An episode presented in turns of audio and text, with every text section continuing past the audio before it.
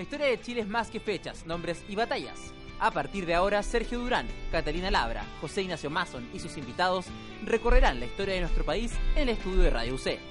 Comienza un nuevo capítulo de Hablemos de Historia.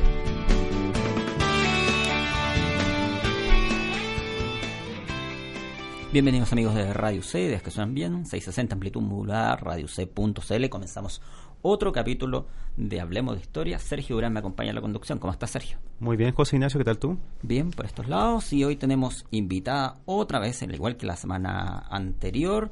Hoy vamos a hablar sobre abandono de niños en España, siglo XV. Ya les voy a contar quién está con nosotros, pero antes de eso te recuerdo que puedes seguirnos en redes sociales, en Twitter, también en Facebook. Encontrar ahí la posibilidad de descargar el audio de más de 80 capítulos, todos de manera gratuita, todos grabados acá en Radio UC. Lo puedes usar en tus clases si eres profesor de historia. Te reitero que es gratis. Y también eh, recordarte, eh, recordarte, digo, que está a la venta el libro Hablemos de Historia. Son 20 entrevistas a historiadores nacionales, temas tan diversos como televisión, anarquismo, prostitución, Santiago, la derecha en los años 70 y 80, entre otros. Lo puedes adquirir en Librería UC, en Casa Central UC, también en Campus San Joaquín, en el Librería Lemón y en Editorial Quimantú. Si fuera Santiago, simplemente no tienes tiempo para ir a las librerías, nos puedes escribir un correo a historiaradioc.com y nosotros te lo enviamos a domicilio. El libro Hablemos de Historia. Nos acompaña hoy, hablando del libro Hablemos de Historia, porque la citamos en la parte inicial del libro Hablemos de Historia, está Jimena Llanes, historiadora nacional. Gracias por estar acá. Muchas gracias a ustedes por invitarme. Para mí es un placer conversar eh, sobre mis temas eh, y que ojalá llegue a un público más amplio.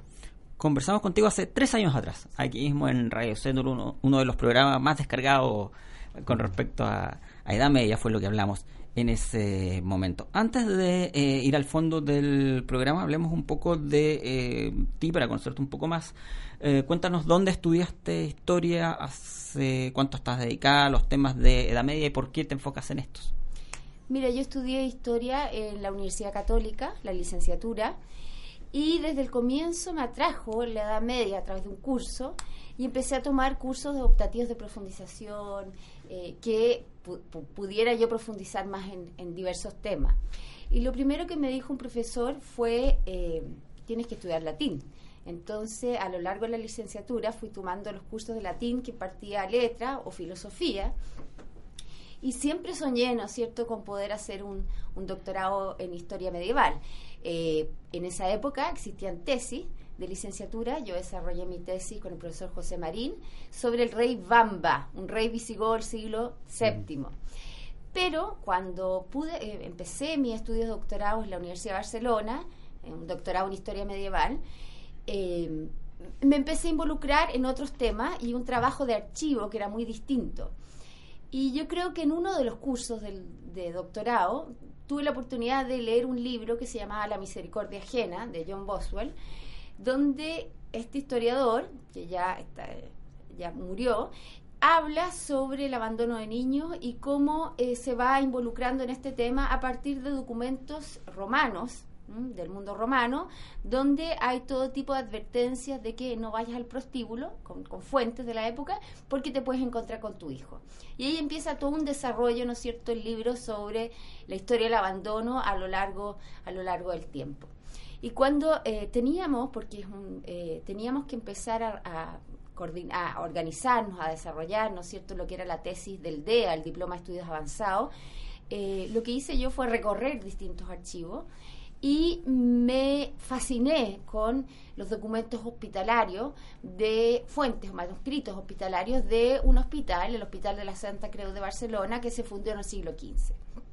Y a través de ello me empecé a involucrar en los libros de expósito, los libros de nodriza y expósito de niños abandonados, y a partir de eso empecé a desarrollar mi tesis de doctorado. Entonces comenzó una historia eh, ya no en el siglo VII, sino en el siglo XV, un trabajo de archivo que es muy distinto, eh, y a involucrarme en temas eh, sociales, de pobreza, de marginación, de abandono, primero con los niños y luego en estos últimos años con eh, la pobreza desde un, desde un punto de vista más amplio a través de los enfermos del hospital de la Santa Creus y los alrededores y la situación en Barcelona en esa época. Antes de ir al, al, tema de, fondo, profesores que te hayan marcado en tu época universitaria, tanto a nivel de pregrado, posgrado, ¿a quiénes destacarías? Mira, yo creo que hay muchos profesores que, que me han marcado la licenciatura. Yo podría decir José Marín, que fue mi profesor y mi guía de tesis en la licenciatura, me formó mucho en la rigurosidad, la constancia, lo que significa una investigación, pero también me marcaron muchos profesores como Claudio Rolle en su curso de Introducción a la Historia. Todavía recuerdo eh, un ensayo que nos hizo que nos hizo hacer, ¿no es cierto? Eh, donde uno de los libros fue un texto de uno de los libros que teníamos que leer era un texto de George Tubby, medievalista, que se llama La historia continúa. Y este libro es un libro muy generoso porque él habla de todo el proceso de investigación durante su tesis doctoral y cómo es el contacto con los archivos y los manuscritos. Y Claudio eh, nos dio la libertad de realizar el ensayo como queríamos hacerlo. Entonces yo hice una especie de carta dirigida a mi guía de tesis, soñando un poco que yo también estaba realizando una tesis doctoral. A lo largo de los años, yo creo que hay muchos profesores que me marcaron y que son hoy en día colegas míos. Eh, de otros temas, Joaquín Fernando Alfredo Riquelme, Nicolás Cruz, eh, Fernando Purcell, que fue mi ayudante también, eh, más que profesor ayudante. Eh, entonces eh, es bien interesante cómo tengo la oportunidad ahora de trabajar con ellos, pero de que me hayan formado también en esto, en, en, mis primeros años. Y luego, durante el doctorado, yo creo que mi gran, mi gran mentora, mi gran mamá intelectual es mi guía de tesis, Teresa Viñoles, que es una mujer que se ha dedicado toda su vida a hacer una historia de las mujeres, una historia eh, de la pobreza, de la marginación, también ha trabajado la infancia eh, y con una capacidad y una capacidad de, un trabajo de archivos muy fuerte y eso creo que es muy rico lo que uno puede recibir eh, en la misma formación. El tema de niños abandonados es algo eh, que encontraste que era fácil de realizar, complicado, había muchas fuentes, muchos autores previos que había investigado, o la verdad que es algo poco investigado en el caso español. Mira, más que en el caso español, porque hablar para mí del siglo XV, hablar de España es muy complejo en ese momento, pero se han realizado, se habían realizado investigaciones sobre abandono. Eh, se habían realizado sobre todo y se siguen realizando sobre todo en el ámbito italiano. Uno puede observar muchísimas, muchísimas investigaciones en ese ámbito. También eh, más para el periodo posterior, los siglos posteriores. Eh, desde los años 60 aparece una historia de la infancia. Philip es como el principal iniciador de, este ámbito. Eh, los documentos, lo interesante es que los documentos hospitalarios, las fuentes hospitalarias, te permiten abrir un espacio tremendo de conocer esta realidad de una infancia vulnerable, vulnerada, etcétera. Eh, con respecto a la investigación, las fuentes eh, son bien escuetas. Muchas veces son fichas de niños, que es, como una especie de ficha de un hospital donde se indica todos los detalles del niño cuando llega, es como su hoja de vida, cuando llega, eh, cuando es eh, recibido, eh, si viene con objetos, con cosas, si viene con una cartita, todos los contratos con las nodrizas, etcétera. Hay distintos tipos de documentación que ayudan, ¿no es cierto?, a tener una, una imagen de esos niños y parte también de esa infancia en el mundo urbano, en la Barcelona del siglo XV. Pero claro, es, tiene sus complejidades siempre cuando uno va trabajando con distintos tipos de manuscritos y desafíos que va teniendo, indagar hacia otros lados, porque paralelo a eso, ¿no es cierto?, uno tiene que buscar tratados médicos, discursos de la época, un montón de, un montón de elementos distintos que complementan un poco la investigación que uno está realizando. Eh, Jimena, en la, en la parte inicial de nuestro programa siempre nos gusta contextualizar un poquito. Eh, en ese sentido, quería preguntarte em, sobre el entorno de este hospital de la Santa Creu. ¿Qué estaba pasando en Barcelona en, el siglo XV? ¿Cuál era este mundo que rodeaba este, este espacio en que concentra tu investigación? Mira, es súper buena la pregunta, porque en el fondo uno tiene, quizás incluso yo podría hablar de que estudiar un hospital en una época como esta, estudiar es un microcosmos de la ciudad, te refleja o te permite otras vías de entrada que tú no logras captar a través de otros registros lo que, sobre lo que significa la ciudad. Primero que nada, el Hospital de la Santa Creu de Barcelona se fundó en 1401 y se fundó en, en la zona del Raval, en la zona, eh, en una zona que estaba, que se había incorporado a la ciudad, se había incorporado a la ciudad. Por lo tanto, es una zona con muchos huertos eh, y también de gente más pobre, muy cerca, se, va a estar la casa de las prostitutas arrepentidas, la casa de las egipciaques. Eh, y también uno puede observar a través de la documentación hospitalaria que es una ciudad donde hay muchos migrantes, o sea, están llegando, van llegando personas de otros lugares, tanto de los entornos más cercanos como de zonas más lejanas nos podemos encontrar también a través de documentos, ya no solo estoy hablando de las fuentes que hablan sobre estos niños abandonados, donde hay una especialización muy impresionante de lo que es todo el mundo del artesanado. Es una ciudad donde la industria textil es muy fuerte, pero también está pasando por muchas crisis económicas, donde el Mediterráneo cobra fuerza.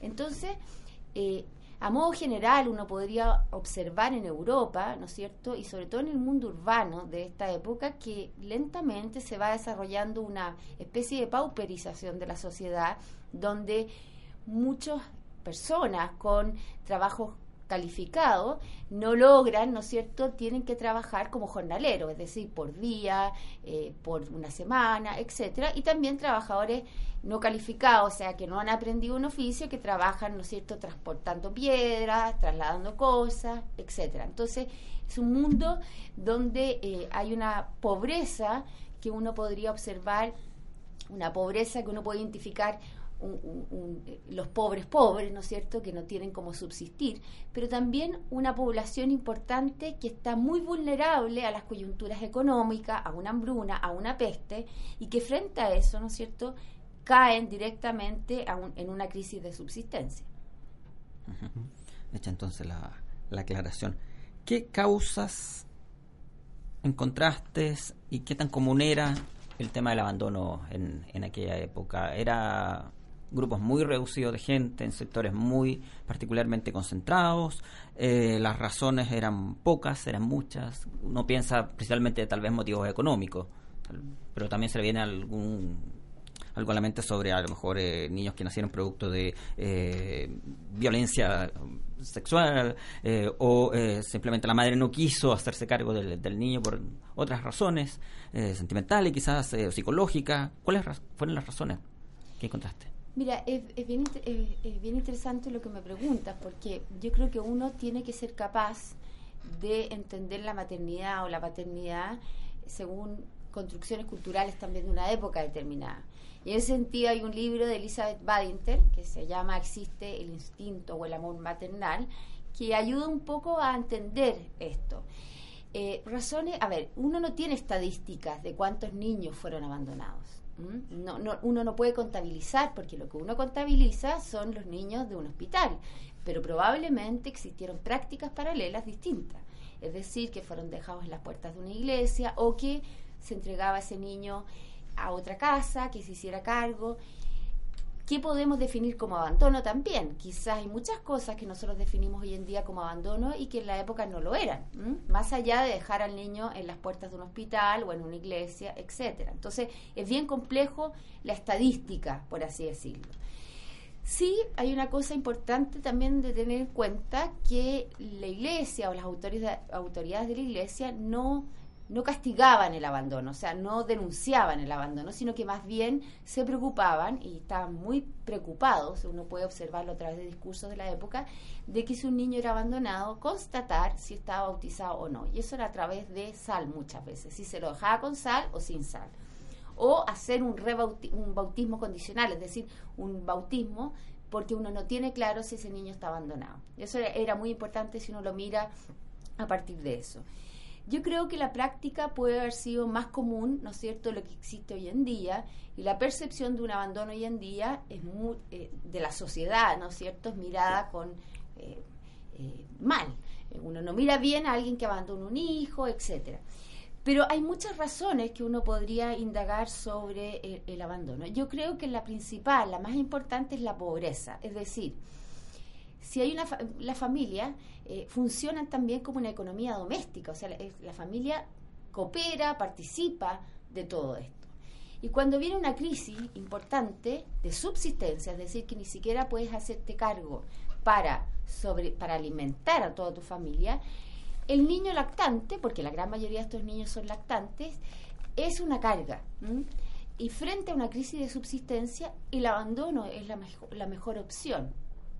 Sobre todo cuando una madre tiene que trabajar que puede trabajar también de nodriza o puede trabajar en otras cosas, etcétera. Entonces, yo creo que como que el grueso, o sea, la gran causa es la pobreza, la incapacidad de la madre, ¿no es cierto?, para hacerse cargo de ese niño porque es una carga. También uno podría pensar eh, en los forasteros, es decir, esos hombres o mujeres de paso. También es una carga si yo voy hacia otro lugar. Los niños huérfanos, de padre, madre o los niños huérfanos de madre, es decir, si hay un, porque es muy común que las mujeres mueran después del parto. Entonces, si una, si un niño lactante muere, uno puede, eh, perdón, si una madre lactante, una madre muere, ese niño lactante es una carga. ¿Quién se hace cargo? Y también uno podría observar niños enfermos, porque he registrado casos de niños que son abandonados y mueren a los dos, tres días, es decir, niños que están muy mal. Casos de niños más grandes son muy pocos. Pero esos casos de niños más grandes, por ejemplo, se habla de una niña muda, eh, de una niña loca, eh, de un niño que está eh, que tiene un maltrato, que está lo dejan amarrado en la puerta del hospital, es decir, niños que tenían una condición física, etcétera, que que los que eran abandonados por su padre o por su madre o por su padre. Yo diría que esas son las principales razones. Ahora, siempre pienso que eh, como son la gran mayoría de niños lactantes, hay algo que la madre, en el fondo, no puede hacerse cargo. La mujer sola, la mujer viuda, ¿ah? la mujer viuda que tiene que salir adelante con el resto de sus hijos. Eh. Uno puede observar que gran parte de las mujeres más pobres, ¿no es cierto? Una de las principales preocupaciones son las mujeres viudas. O una madre sola. Una madre. Entonces, yo diría que la pobreza es la principal razón. Tengo muy, muy pocos casos de ilegitimidad, es decir, un niño que llega ricamente ataviado, así bien, ricamente vestido, ¿no es cierto? Eh, y el caso, por ejemplo, de una monja que deja una cartita y dice, por favor, cuiden a Leonor, cuídenla mucho, pónganle paños calientes porque está débil. Yo soy de orden y soy monja, por eso no puedo decir mi nombre.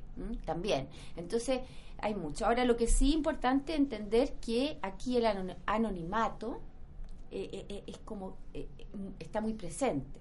Solo podemos registrar las razones de abandono a partir de pequeñas cartitas que van con estos niños que acompañan, se llama albarane, que acompañen a estos niños en sus canastitas. Entonces, por ahí podemos indagar sobre esas razones de abandono queda la sensación, por lo que nos señalas, que estos abandonos, eh, que algunos pues harán automáticamente, eh, tú lo señalaste, visto como algo como algo malo, desnaturalizado, mm. estar abandonando a los niños. Sin embargo, existía la precaución de dejar a ese, a ese bebé, a ese, ese niño, como gustas llamar, eh, en algún lugar con cierto resguardo, a la salida de, una iglesia o de un hospital o otra parte, no en la mitad de del campo eh, sin mayor preocupación y sin avisar a nadie. Era más bien así. Existiera esa preocupación eh, final o última, porque no le iba a haber más probablemente la madre de al menos tomar resguardo, de dejarlo en un lugar donde sí fuese visto por otra persona y sea cuidado por otras personas y no así al azar en cualquier lado. Mira, por lo menos en este caso, en este hospital en concreto, y a través de los registros yo me pude dar cuenta y estoy convencida que el abandono de niños era un drama para esas familias, para esas mujeres, era un drama profundo. ¿Por qué me doy cuenta de eso? Estos niños llegan, probablemente eh, incluso puedo registrar las horas, cuando ya oscurece, es decir, la gente no sale en la noche. Están eh, en unas canastas, son, son canastas muy pobres, a veces son canastas de uso cotidiano, con olor a pescado, se menciona con olor a pescado, vieja, etcétera. Y estos niños llegan atiborrados de ropa, pero ropa no de niños, ropas de adulto, apedazadas, van describiendo, los registros van describiendo los colores, la, la materialidad, etcétera. Y mucho, gran parte de estos niños llegan con medallas partidas por la mitad. Es decir, eh, con medallas donde se menciona, le dejo esta medalla como señal. Es decir, es una señal para identificarlo en un futuro próximo. Está la esperanza de estos padres. Llegan también con eh, ciertos nudos, que es bien interesante, no he podido desentrañar eso, pero con nudos, por ejemplo, en los brazos, de, un, de, un cierta, de una cierta tela y un cierto color.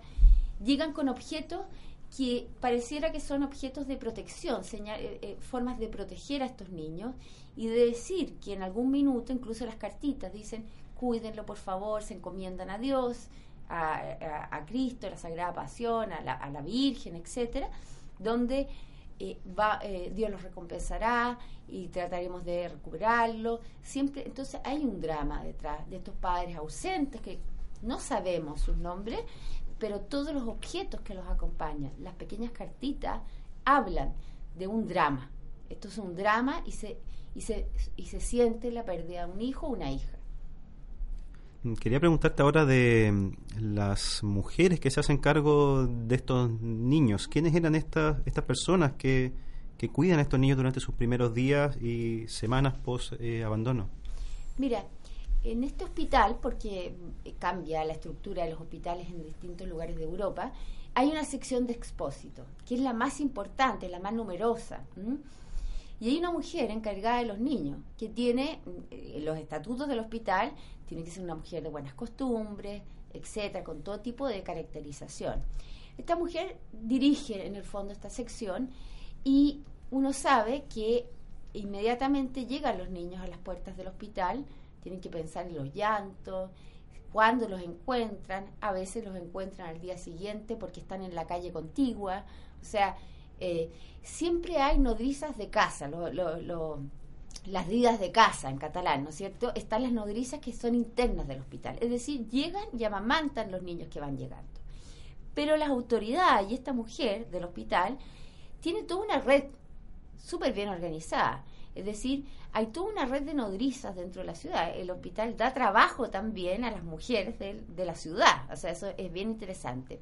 Y hay nodrizas que son contratadas por un largo plazo, es decir, eh, les van pagando cada dos meses, cada tres meses, etcétera. Generalmente son mujeres que no son propiamente de Barcelona, sino que se los llevan a otras casas, a sus casas, ¿no es cierto? Y se hacen cargo del niño y uno va observando a través de los pagos cada cuánto tiempo van apareciendo, etcétera. Pero también están las nodrizas que yo las llamo las nodrizas de urgencia, es decir, las nodrizas que son a veces contratadas por día, por jornada, por dos días, ¿no es cierto? Porque todavía no logran encontrar una nodriza que pueda cuidarlo por, un tiempo más extendido. También están las nodrizas que no cobran, las nodrizas que generalmente los documentos hablan por amor de Deu, ¿no es cierto? No cobran y son nodrizas que muchas veces son esclavas. Eh, generalmente yo siempre pienso, porque este tema de la lactancia, uno que es mamá se, lo, va, lo va percibiendo, son nodrizas esclavas de otras casas que van a ser nodrizas de su, de su, de su dueña, del hijo de su dueña, entonces lo que hace es mantenerse la leche. Probablemente también esa esclava haya abandonado a un niño y probablemente pueda amamantar a su propio hijo ahí y otras mujeres que amamantan por amor de Dios que pueden haber tenido la pérdida de un hijo reciente, no lo sabemos, ¿no es cierto? O sea, pero hay toda una red de nodrizas muy compleja eh, en el hospital para lograr, porque el gran objetivo es que estos niños en los primeros años de vida eh, logren eh, vivir, ¿no es cierto?, subsistir.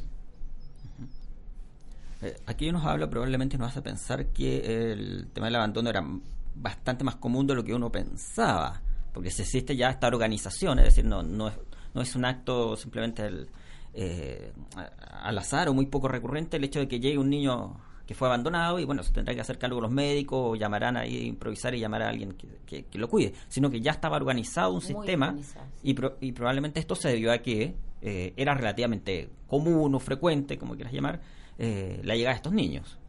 Sí, era la sección más numerosa y era la sección más numerosa del hospital y también por toda la gente que trabajaba en función de estos niños. Eh, yo creo, y aquí tomo a Nara Milanich, que trabajó a los niños expósitos en Chile en el siglo XIX, ella plantea que existieron probablemente prácticas paralelas también de abandono que uno cree que, que, eh, tienen que haber existido, ¿no es cierto? No sabemos cómo indagar eh, otro tipo de abandono, otras formas de abandonos paralelas a estas. Pero claro, es, eh, uno puede encontrar registros que era algo común probablemente, pero uno no sabe cuantificar, no puede cuantificar esto desde un punto de vista porque para el siglo XV existen pocos volúmenes en comparación como van apareciendo en el 16, etcétera, porque también se han perdido esos libros, lamentablemente. No, no están todos.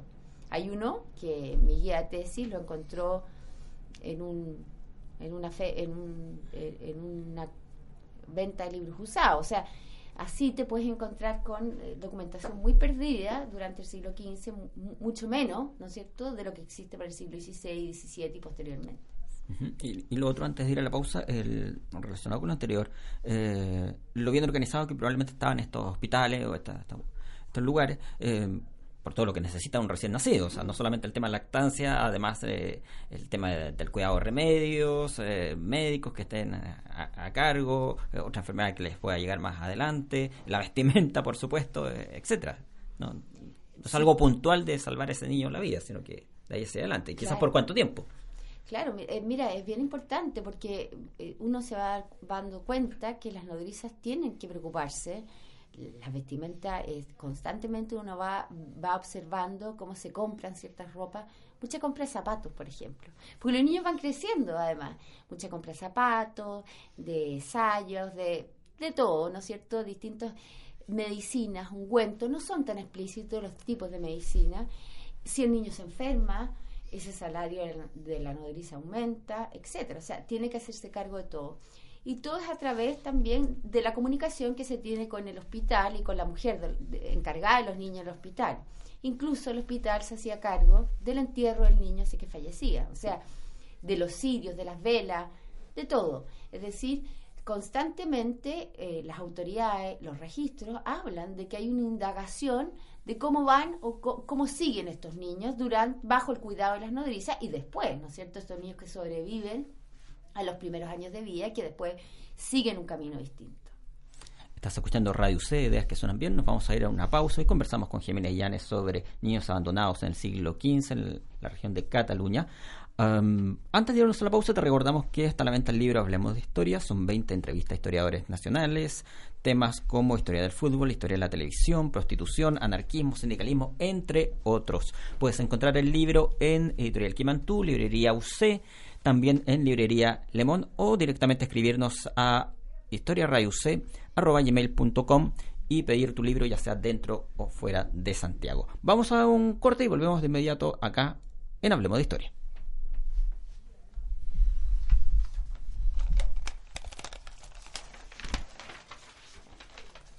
Dame dos minutos. ¿Yo hablar? Sí. ¿No necesito ponerme esto? No. Ah, ya. ¿Y por qué la maca andaba con eso? Porque se quedó después que le dijimos que probara. ¿Tembló o fue idea mía? Sí, yo sentí un temblorcito. Nada. Nada. Nada. ¿Tú sentiste el temblor? Hace 10 minutos. No, hace 10 minutos. Se movió todo aquí. Yo no dije... nada, no, no, nada. No, fuimos muy profesionales. Estoy hablando muy rápido, ¿no? No, estamos bien, no te preocupes. Ah, ya. Muy Ramón Ulloa. Sí, muy Ramón Ulloa, así que si tiembla fuerte, seguimos aquí, no nos movemos por ningún motivo. Aunque se vaya a Radio Control, la invitada a todos, seguimos acá. Se están cayendo las cosas, Sergio. No importa, seguimos. ¿Van quedando claras las respuestas? Sí, súper. No te preocupes. ¿Cuándo quiera comenzar?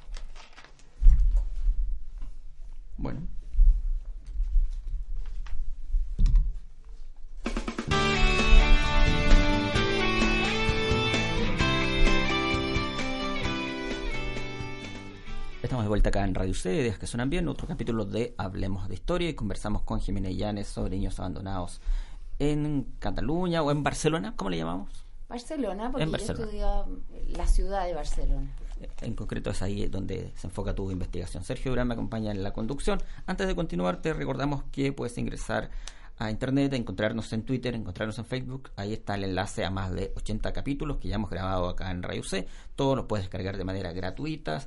Eh, sabemos que eh, varios profesores de historia los han descargado, los han usado en sus clases o lo han dado como tarea para sus alumnos. Y también recordarte que está la venta el libro Hablemos de Historia, lo puedes pedir dentro fuera Santiago en historiarayuc.com, lo puedes comprar también en Librería UC, Casa Central UC y Campus San Joaquín, en Librería Lemón, en calle San Antonio y en Editorial Quimantú. Entonces, Sergio, usted tiene preguntas. Sí, Jimena, me llama mucho la atención de lo que nos has contado hasta ahora, que eh, este el, hacerse cargo de los niños abandonados, que uno podría pensar como en una actividad anexa al verdadero trabajo, digamos, tenía un alto grado de sofisticación, un verdadero sistema, lo que nos está describiendo. Eh, quería volver, por lo tanto, a, esta, a, estas mujeres. ¿Qué caracteriza su trabajo? Eh, tú identificas acá en el texto que nos hiciste llegar distintos tipos de nodrizas, eh, algunas que recibían sueldo, otras no.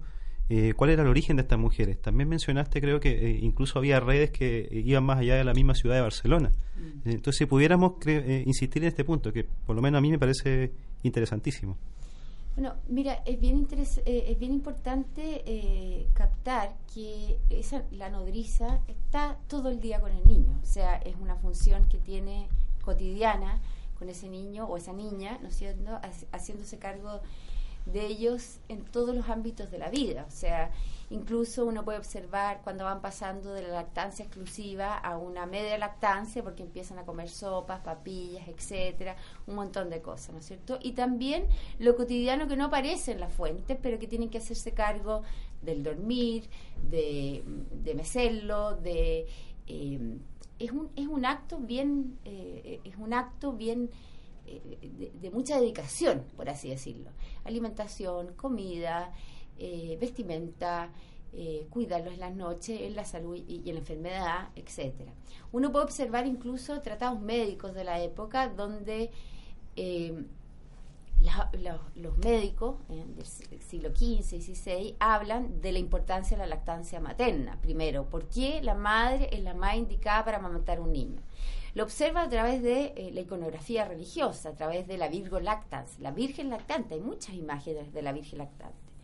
Pero los tratados médicos dicen, bueno, si la mujer, ¿no es cierto?, por distintas razones no puede amamantar un niño, eh, existe la nodriza. Y la nodriza tiene que cumplir con ciertas características muy definidas, es decir, eh, eh, en los tratados médicos, estoy hablando de los tratados mm. médicos, ¿no es cierto? Eh, ciertas características físicas, cómo se comprueba el color, el olor de la leche, los pechos más grandes, más, chicos, una cierta juventud, un cierto carácter, ¿no es cierto? Una mujer que no puede ser neurótica, ni porque los tratados dicen, tiene que mecerlo, tiene que cuidar, cuidarlo, tiene que cantarle, etcétera. Una cosa son los tratados médicos y otra cosa lo que sucede en la práctica con las nodrizas de los niños abandonados, ¿no es cierto? Sabemos, por ejemplo, eh, historias de reyes, de príncipes que o de hombres ricos que la nodriza contratada cumplió un rol tan importante que aparecen en los testamentos estas nodrizas, ¿no es cierto? Una, especie de mamá eh, relevante en su historia. Sin embargo, es probable que el hospital no haya contratado, ¿no es cierto?, ni haya seguido los preceptos médicos ni las recomendaciones, sino que simplemente aquí hay una situación de urgencia. O sea, los niños tienen que ser alimentados si no se van a morir. Eh, generalmente estas mujeres, mm, la percepción que yo tengo de, esto, que son mujeres que tienen una condición social mejor que estos niños, por supuesto. Y son mujeres que... Eh, que eh, muchas veces no sabemos, más allá de ellas, su forma de referirse, de su nombre, siempre está asociado al nombre de un, de un hombre, o sea, su, su, su, esposo, su marido, o eh, su conviviente, o su padre. Es muy raro que tengamos la percepción de una mujer sola. Son mujeres que muchas veces uno puede percibir que las mujeres dentro de la ciudad, estas mujeres que son contratadas por dos, tres días, son mujeres que ella, ¿no es cierto?, son las que acuden al hospital a pedir los pagos, etcétera. Pero en las otras circunstancias, cuando son mujeres que viven en, los campos, en los alrededores, ¿no es cierto?, Barcelona, son los hombres que por razones de trabajo probablemente van a la ciudad a exigir los pagos de, las nodrizas. son mujeres también que sabemos, uno va entendiendo muchas veces por qué estos niños son devueltos, etcétera, que también vivieron con problemas reales. Muchas veces el niño llora mucho, eh, mi marido no quiere que lo tenga, lo tengo que devolver, eh, él se va de viaje. O sea, hay un montón de razones cuando los niños son devueltos que sabemos de realidades cotidianas que pueden haber sido muy comunes, ¿no es cierto?, para las mujeres de esa condición social. Son mujeres que están insertas en el mundo del trabajo, que probablemente muchas de ellas eh, eh, ya amamantaban otro niño, eh, a sus propios hijos, y que siguieron amamantando a estos niños. Son mujeres eh, que eh, hay muchas veces recibimos, o sea, a través de los documentos, uno observa cuando los, niños son mal cuidados, también aparecen esas, cuando la, por ejemplo, la nodriza está embarazada, y quiere decir que no lo estaba alimentando o que lo estaba alimentando con leche animal, etcétera. O sea, hay también realidades donde las nodrizas no estaban cumpliendo eh, su rol eh, adecuadamente. O, por ejemplo, eh, sospechas de por qué ese niño murió, comprobaciones, etcétera. O sea, también hay tensiones, ya hay registro de estas nodrizas. Ustedes tienen que pensar que estos niños la gran mayoría tuvo más de dos nodrizas. hay un grupo, un treinta y tanto por ciento, donde los niños pudieron tener una nodriza, pero la gran mayoría de estos niños tuvo más de dos nodrizas, es decir, pasaron por manos de distintas mujeres. Quiero volver al tema de, las madres de estos niños. Supongo eh, que eran eh, finalmente sancionados en términos al menos morales. si, alguien se llegaba a dar cuenta que una madre había abandonado a sus hijos, era mal visto, evidentemente, y probablemente se le apuntaba con el dedo a esa, esa mujer y esa buena razón por la cual no se conoce el nombre en muchísimos casos de, de quién era la madre de esos niños. ¿Era tan así o no era tan mal visto? Es difícil percibirlo, eh, es difícil percibir ese castigo moral. Yo soy más reacia un poco a eso. Creo que en un mundo de pobreza eh, eso se entiende. En un mundo probablemente se quiso ocultar y el anonimato significa algo, ¿no es cierto? pero yo, no creo que haya existido un castigo moral tan determinado porque eh, las, formas de solidaridad, las formas, las estrategias de subsistencia, las estrategias de la improvisación para subsistir de una población muy pobre, eh, funcionan bajo otros parámetros distintos, ¿no es cierto?, a lo que uno puede observar en el resto de la sociedad. Eh, es muy distinto, ¿no es cierto?, lo que significa eh, yo te diría, por ejemplo, el abandono de niños de grupos burgueses, etcétera, tiene que haber sido algo eh, muy oculto porque tiene que haber sido un niño legítimo. Pero en esta realidad de pobreza, eh, que es muy dura, me cuesta percibir, no sé cómo indagar, no sé cómo ver las respuestas de que ese niño o de que ese, de esa familia, esa madre, ha sido apuntada con un dedo. Es difícil percibirlo. Incluso yo te digo, a través de los discursos de la iglesia, más que castigar, denunciar que alguien abandona un niño, la preocupación está en el bautismo. hay, cierta ambigüedad con eso. Los documentos que, que eh, investigaste, que, que, estuviste revisando, ¿te dejan alguna señal de madres que se arrepintieron de haber dejado a sus hijos abandonados y que volvieron, ya sea una semana después, unos meses después, incluso años después, a buscar a sus hijos?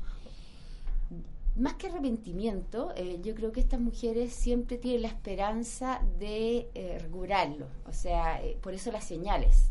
Tiene una señal, no se la saques vamos a volver, voy a pagar, etcétera. O sea, siempre está la esperanza de poder recuperarlo. Esa es la percepción que yo tengo a través de las cartitas que se van dejando.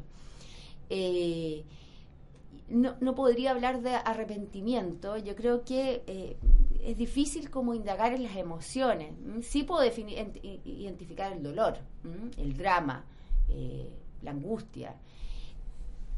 pero muchos, algunos de estos niños son recuperados por sus familiares. Es bien interesante, porque son muy pocos casos, muy, muy, muy, muy, pocos casos. Pero, por ejemplo, el caso de que la madre está enferma, la razón es porque la mamá está enferma y no, la, no lo puede amamantar, y una vez que se recupera, va el padre a recuperar al niño.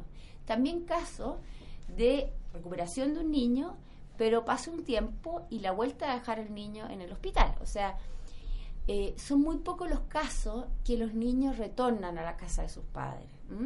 Pero, eh, pero siempre está, o hay una percepción, por lo menos eh, desde, desde lo que he estudiado en esos documentos, de que se quiere, se quiere dejar señales para volver a identificar a esos niños, porque tú tienes que pensar que esos niños tienen, mucho, tienen nombres que se repiten entre ellos. Entonces el hospital les pone un segundo nombre y además deja registrado todo, todo, todo, todos los objetos con que llegan por si probablemente pueden identificarlos a futuro. ¿Cuánto tiempo permanecía, si es que se puede saber, en promedio un niño ahí en, el hospital? ¿Lo adoptaban desde afuera o qué, ocurría después? Mira, los niños, si, tú te fijas en esta primera etapa de la vida, en la lactancia, están en casas de nodriza. Los que sobreviven, que son alrededor de la, mitad de los niños, eh, vuelven al hospital, la mujer encargada de los niños se hace cargo de ellos hasta alrededor de los 4, 5, 6 años, eso varía. y la forma en que salen de nuevo al hospital viene el segundo objetivo, ¿no es cierto? Es tratar de integrarlos en la sociedad. Y la forma en que se integran en la sociedad es a través del aprendizaje. Un aprendizaje, no estamos, aquí no podemos hablar de escolaridad, ni mucho menos. Uno aprende mirando, observando al otro. Y lo más común es que estos niños salieran del hospital bajo distintas formas.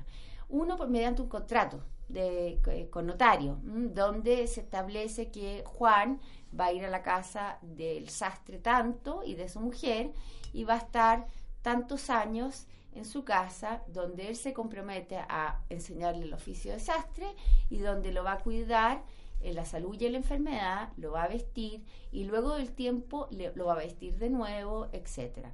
Y además los pagos que se van a entregar finalmente a eso, eso tanto para niñas como niños.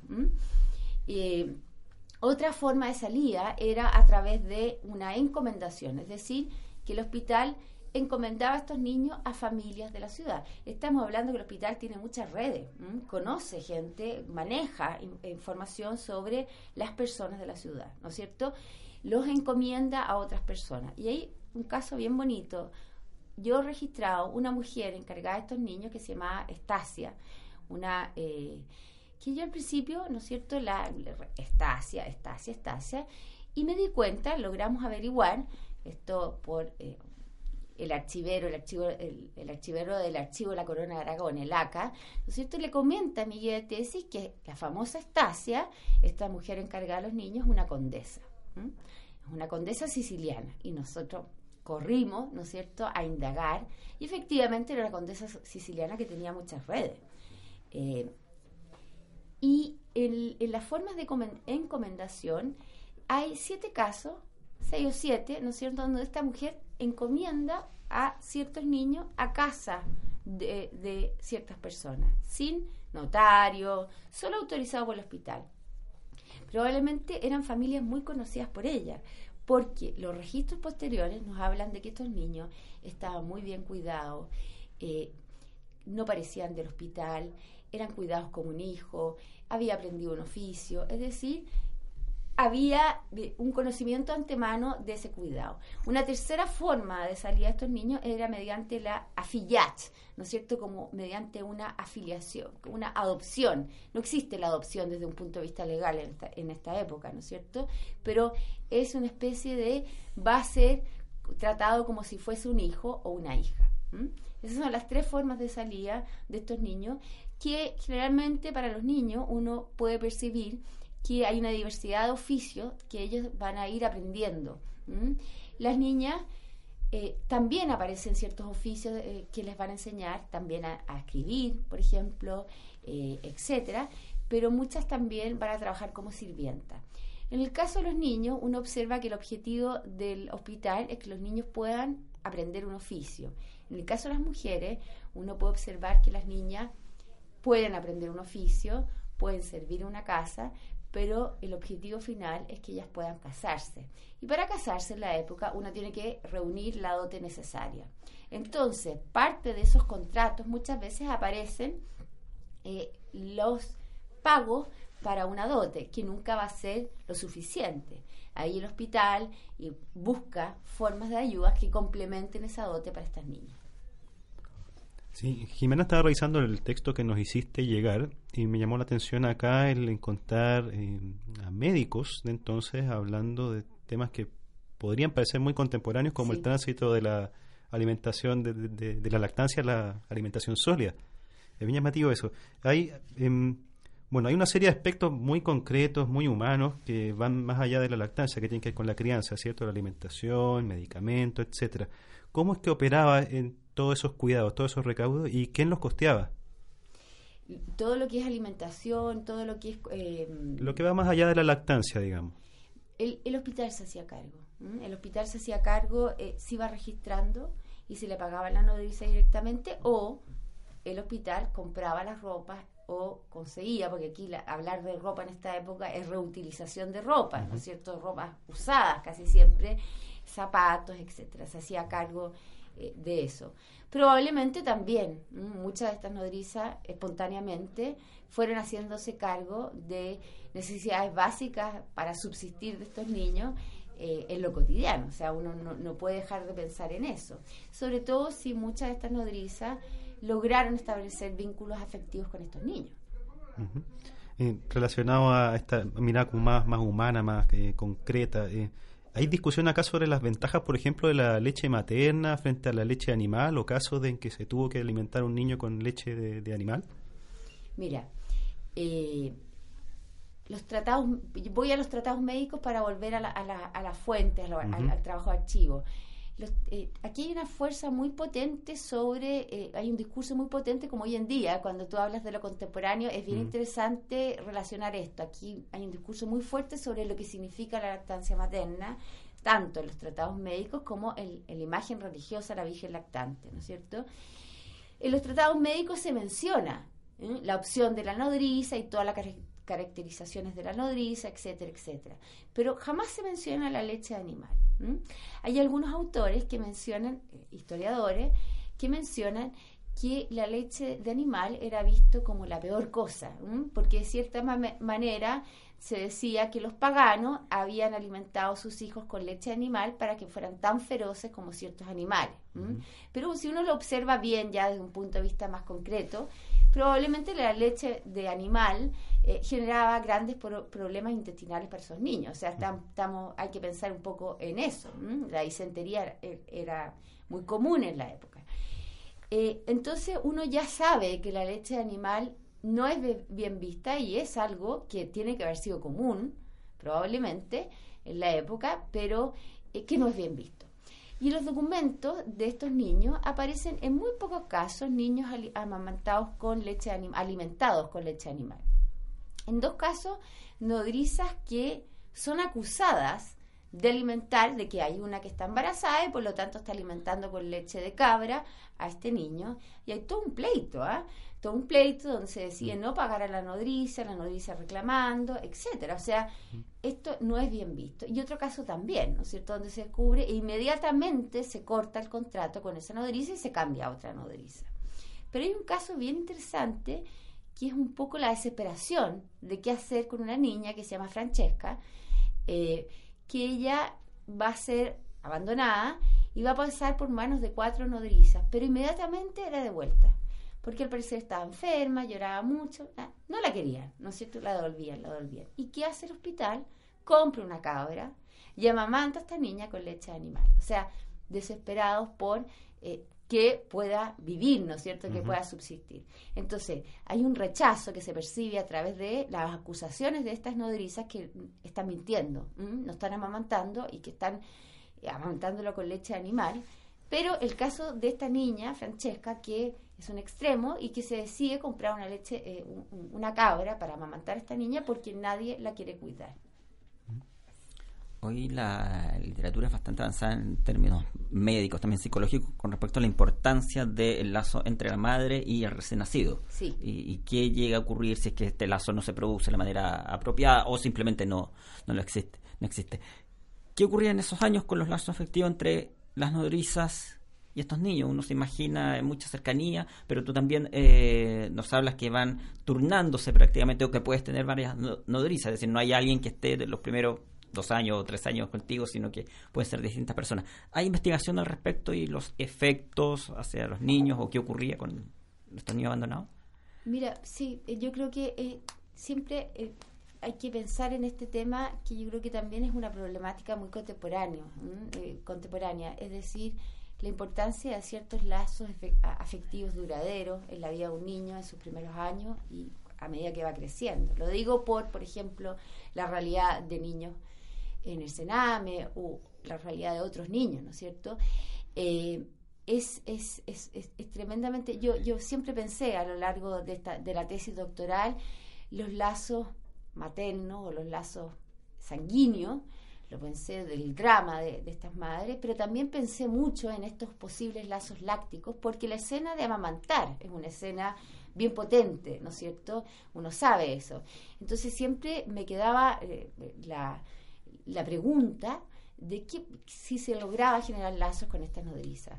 Generalmente eh, eh, la documentación es muy escueta, pero yo creo que aquí hay un tema de tiempos también que uno tiene que pensar. Es decir, un niño que estuvo con una nodriza los dos, tres primeros años de vida, solo una, probablemente generó un lazo afectivo duradero. ¿Y cómo lo compruebo? Porque estos niños cuando ya dejaron de ser amamantados, eh, se les pide, se enferman estos niños y se pide a la nodriza que vaya a cuidarlo. O siguen la crianza en la casa de esa nodriza, que eso es interesante. También compruebo que esos niños, eh, por ejemplo, el caso de una, de una mujer que es una esclava, eh, que está amamantando a un niño que se llama Rafael y que muere después de ocho meses.